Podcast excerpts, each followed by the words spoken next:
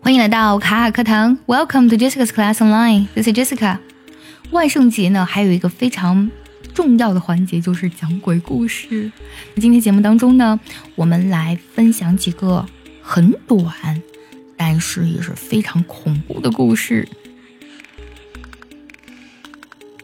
One, the glass. I woke up to hear knocking on glass. At first, I thought it was the window until I heard it come from the mirror again. 2. Animals.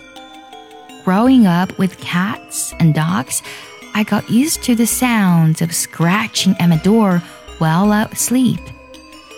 Now that I live alone, it is much more unsettling. 3. The voice. A girl heard her mom yell at her name from downstairs, so she got up and started to head down. As she got to the stairs, her mom pulled her into her room and said, I heard that too. 4. Revealing dead. I always thought my cat had a staring problem. She always seemed to fixate it on my face until one day when I realized that she was always looking just behind me. 5.